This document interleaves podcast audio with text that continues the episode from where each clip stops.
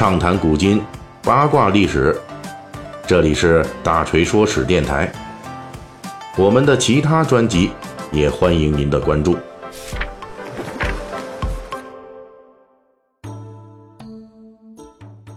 时下里啊，这各地的气温，呃，在逐步升高了。我们所在的北京呢，也早早的就突破了这三十摄氏度了。总之就是天气一天天正在变热。这天一热呢，人就想吃冷饮啊。去年这时候呢，我们推出过一期节目，就是讲这冰淇淋的。那么今年呢，我们还得说说这冰淇淋，我们就继续回顾一下人类历史上关于冰淇淋的几个历史谜案。说起冰淇淋呢，其实这东西虽然如今的样貌和味道已经千变万化了，但是它的基础要素啊，其实就是冰、奶、糖这老三样。至于说什么水果、巧克力呀，乃至各种酒水味道啊，都是这个基础上衍生出来的啊。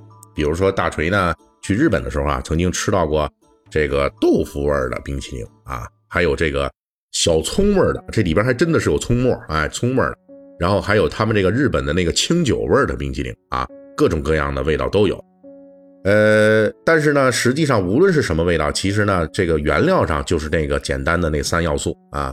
那直接导致了起源问题，哎，就是说这历史上这冰淇淋啊，诸多谜案中的第一个就是什么呢？一种呢说法是这个冰淇淋的祖先啊，说是来源于中国啊，我们的先民们很早就使用采冰为食的消暑习惯，而在冰块中呢加入果汁和牛奶也是很早就出现的行为，因此就制造了冰淇淋的先祖。后来在元代经由意大利商人马可波罗的传播而进入到了欧洲。最终发扬光大。那另外一些欧洲人认为呢，这个欧洲的冰淇淋其实起源另有一套，就是活跃在公元前四世纪的亚历山大大帝。他在远征埃及或者波斯的战争中啊，你想那地方多热啊，是不是？曾经用果汁儿，他就用果汁儿搅拌山峰上的冰雪，作为消暑降温的食物，从而制造了冰淇淋的最早版本。此外，还有公元一世纪的罗马皇帝尼禄啊，以这个蜂蜜、果汁和冰雪制造冰淇淋的说法，以及公元前五世纪波斯帝国时期出现的用冰和葡萄汁等等果汁制造的冰糕，这个也可能是冰淇淋的先祖。另外，还有印度人认为是公元十六世纪啊，莫卧儿帝国制作的冰冻乳制品的甜点，它呢是。近代冰淇淋的起源等等等等，好多好多的这个说法。那根据目前保留下来的这欧洲餐谱中的冰淇淋配方，呃，相关的它的做法的一些记载呢，冰淇淋大约是在十七世纪完成了从碎冰块向半固体的过渡。这个呢，其实就是在其中啊加入了奶油，实际上是提高了冰淇淋的关键要素，就口感，口感变得好多了。不过这一系列的关于冰淇淋的食物配方，从意大利到法国到英国，大家都掺和了或多或少的几脚。因此，到底是谁完成了冰淇淋历史上的这一关键的口感提升？这又是关于冰淇淋的另一桩谜案啊！那在这个冰淇淋的进化过程当中呢，其实，呃，它是从欧洲上层社会的专享的一种奢侈的食品，逐渐的向下普及。哎。这种过程呢坚定，但是呢也挺艰难的。其中重要标志之一呢，就是在18世纪牛津字典里边就出现了 ice cream，就是现在的英文冰淇淋的这个词条。而背后的关键节点呢，就是当时欧美啊正在推进的工业革命。1851年，美国出现了世界上第一家冰淇淋工厂。虽然这家工厂呢开办的初衷仅仅是为了处理掉牛奶生产商。多余的奶油，随后冰淇淋的制作工艺开始加速向工业化迈进。真正让冰淇淋风靡全球的是1904年在美国密苏里州圣路易斯举办的世界博览会。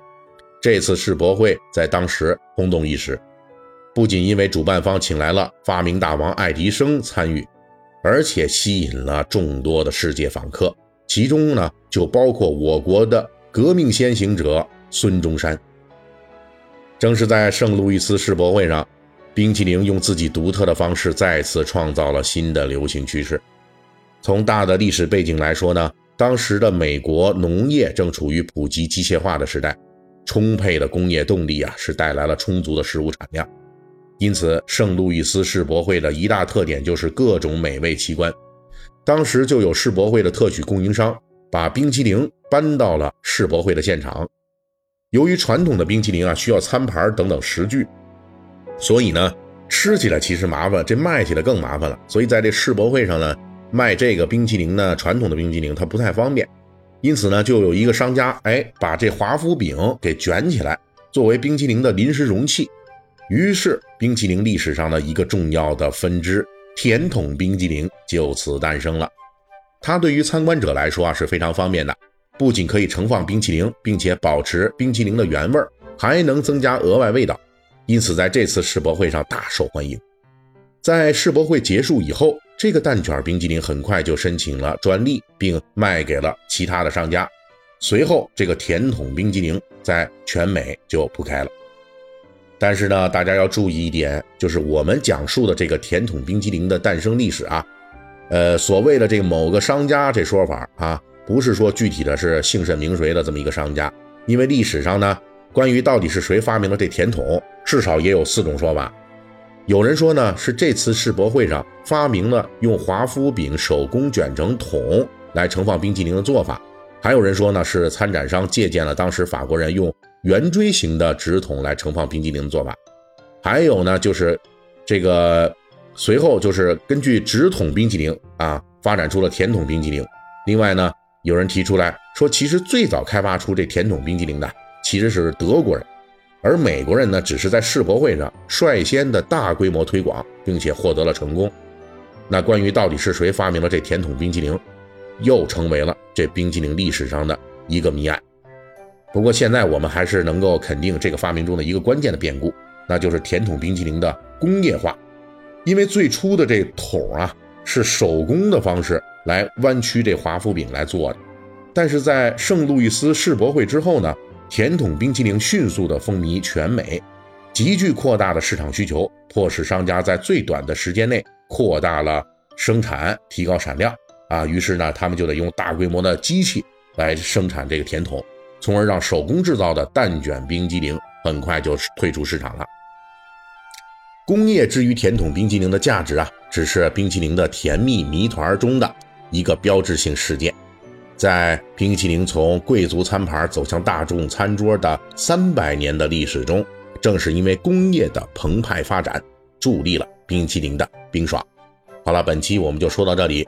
那么呢，呃，我们这一期呢，依然是。